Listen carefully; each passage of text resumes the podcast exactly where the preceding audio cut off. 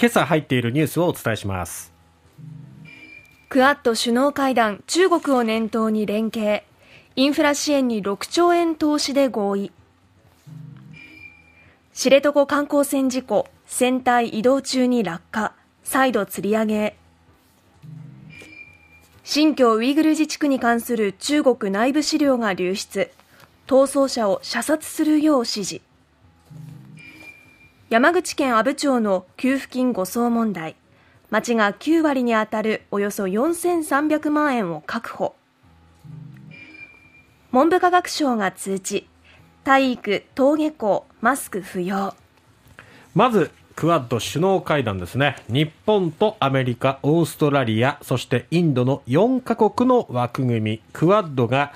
昨日首相官邸で首脳会談を開きました。ロシアによるウクライナ侵攻を受けインド太平洋地域でも中国を念頭に力による一方的な現状変更を許さないことで一致しましたね、はい、えー、中国はこのまあ、インド太平洋地域では覇権主義的な動きを強めておりまして自由で開かれたインド太平洋の実現に向けて連携を確認したということです、えー、岸田総理バイデンアメリカ大統領そして23日に就任したばかりのオーストラリアのアルバニージー首相、そしてインドのモディ首相が出席しまして、およそ3時間行われました。はい、えー、この4人は、ロシアの侵攻が続くウクライナ情勢に懸念を表明しまして、法の支配や主権、領土一体性の尊重という諸原則はいかなる地域でも守られることを確認しました。えー、そして会談後に発表した共同声明ではですね紛争の平和的解決国際的なルールに基づく秩序を支持するとしました。ただロシアと関係が深いインドに、はい、まあ、配慮しましてロシアという名指しは避けたんですね。そして東シナ海南シナ海で進出を強める中国を念頭に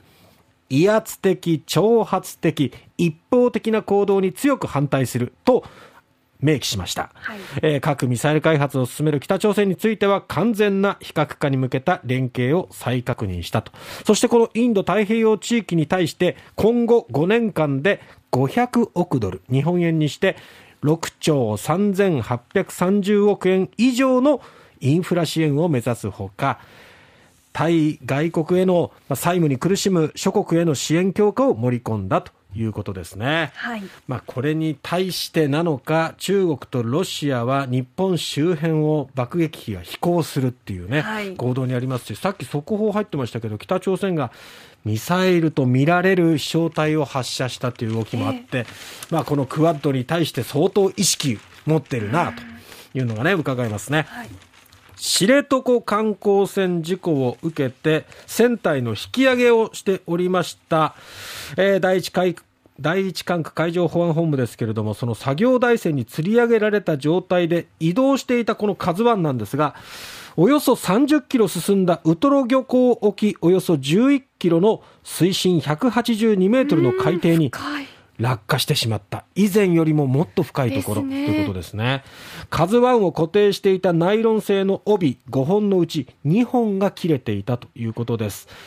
釣り上げられた状態でそのままやっぱり海をまあ、栄光していくっていうのは潮の流れにこう逆らう部分もあって非常に難しいというところと、あとこの KAZUI 自体も非常にこう、まあ、軽い素材でできている FRP という素材でできているっていうのもあって、はい、そのあたりが重ければある程度の抵抗にもあの突き進んでいける部分はあるんだけど軽いとその抵抗をやっぱ受けやすいっていうところもあってこのあたりもやっぱり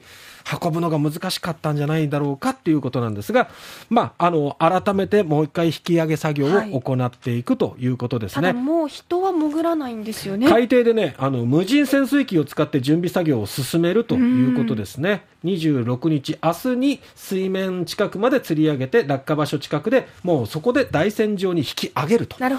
いうことですね。はい。新疆ウイグル自治区に関するこれ中国の内部資料が流出ということでこれ毎日新聞が一面で報じているんですけれども、えー、共産党幹部の発言記録や収容施設の内部写真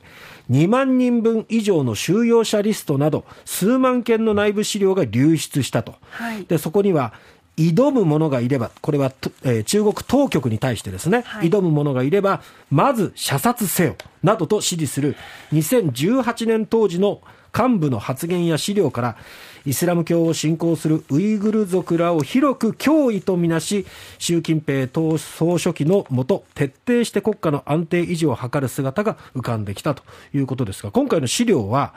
過去にも流出資料の検証をしているアメリカにいるドイツ人研究者エイドリアン・ゼンツ博士が入手したと、はい、でこの毎日新聞を含む世界の14のメディアがゼンツ氏から、えー、ゼンツ博士から新疆公安ファイルとして事前に入手して内容を検証したと。で取材も合わせて同時公開することになったということなんですね。なので毎日新聞も一面で報じていますが同じくその資料を手にしたイギリスの BBC 放送もですね2018年当時の記録で過激な思想を持つ200万人を収容するのが目標だったということなんですね。はい、で、2017年には当時の自治区のトップがウイグル族の帰国者を犯罪者として例外なく拘束するよう軍や警察に指示し逃げようとした場合は射殺するよう命じていたと、はい、でこれ内部資料は警察のコンピューターから流出したということで中国の人権状況に関する国際社会の懸念がさらに高まっていきそうですね。阿武町の給付金9割戻ってきましたね。いきなりの展開でしたね。そうなんですよね。あの田口翔容疑者が滞納した税金の徴収手続きが町にとっては突破口になったとい。うことなんですね、はい、えー、町によりますと田口容疑者は地方税の国民健康保険税を滞納していたと、ええ、でこれを受けて阿武町は4月26日地方税法と国税徴収法に基づいて差し押さえた田口容疑者の財産が決済代行会社3社の銀行口座だったということで、はい、容疑者名義の口座ではないんですけれども給付金が移ったことが疑われて阿武町は実質的に田口氏の口座とみなして差し押さえに踏み切ったと。でこれはある自治体の税務担当者によると徴収逃れのために故意にわざと隠し口座を作った場合などに使われる手法だということなんですね。えー、ただ、誤って善意の第三者の口座を差し押さえるリスクもあって通常は行わないと。相当の調査と証拠を積み重ねた上で行う例外的な手続きだと話しているということなんですね。はいまあでも、回収は難しいんじゃないかと言われていましたけれども、その9割なんですね。まあ今後は、えー、デビット決済の方に使われたとされる300万円をどう戻すのかっていうところにもなりますね。はいえー、文部科学省が体育、登下校はマスクいらないよというふうな通知を出しました。やっぱりこれ熱中症の恐れが高まる季節でもあるということで、えー、やはり子どもたちの命にも関わってくるので、これはやっぱり国がこうやってしっかり指示を出すことによってあだったら外していいんだっていうふうになるよね。はい、じゃないと自分たちだけの判断だと周りの目も気になるしなかなか外しづらかったと思うんですけどね。周りの大人も率先して声をかけてほしいですね。ね今日も気温がまだまだ高い状態ですので熱中症には十分気をつけていただきたいと思います